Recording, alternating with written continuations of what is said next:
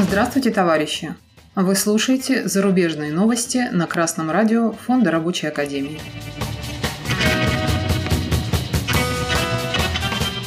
В сегодняшнем выпуске зарубежных новостей.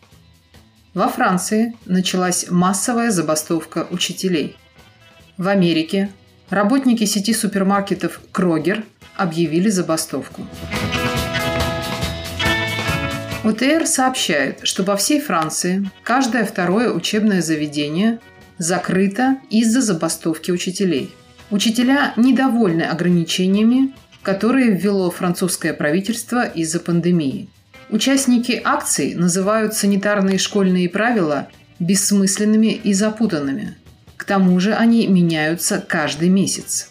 Все эти меры, как говорят демонстранты, не защищают детей и учителей от заражения ковидом, а дистанционка – это настоящее мучение. К тому же о новых мерах педагоги узнают не от Министерства образования, а из СМИ. Информационное агентство Reuters оповещает, что в Колорадо, США, более 8 тысяч работников сети супермаркетов King Supers объявили забастовку и требуют повышения заработной платы – чтобы не прерывать работу супермаркетов, собственник сети компания Крогер наняла временный персонал и выполняет онлайн-заказы. Забастовка продлится три недели, сообщил профсоюз работников. Рабочие добиваются повышения оплаты как минимум на 6 долларов в час для всех сотрудников. Ранее в США прошла серия забастовок, поскольку распространение штамма омикрон и инфляция заставляют рабочих требовать улучшения условий труда и повышения заработной платы.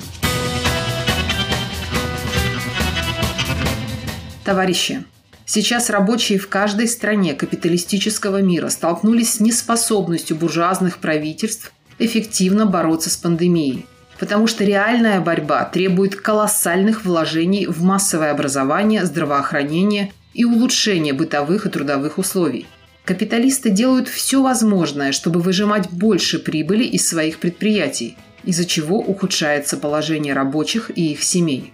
Сегодня, как никогда, рабочим нужно объединяться между собой в профсоюзы и коллективно заставлять собственников улучшать условия труда. К чему относятся повышение заработной платы, охрана труда, здравоохранение, обновление и совершенствование средств производства – для реализации требований рабочих лучше всего подходит заключение прогрессивного коллективного договора. Заключенный коллективный договор официально обязывает собственников выполнять все прописанные положения. И работники имеют право привлечь собственника к ответственности в случае неисполнения обязательств. Только таким путем рабочие могут учиться коллективно управлять своим предприятием и составить альтернативу управленческому аппарату, который организовал собственник. Мало быть недовольным начальством и властью, чтобы работодатель и государство заботились о рабочих и их семьях. Власть должна быть в руках рабочего класса, а для этого рабочий класс должен уметь ею пользоваться. Активный профсоюз – это именно та организация, которая способна развиться до органа власти, готового управлять государством. Решайте, товарищи рабочие, чего вы хотите. Вечно выпрашивать у хозяев милости и бояться их гнева или свободно вести человечество к прогрессу и процветанию.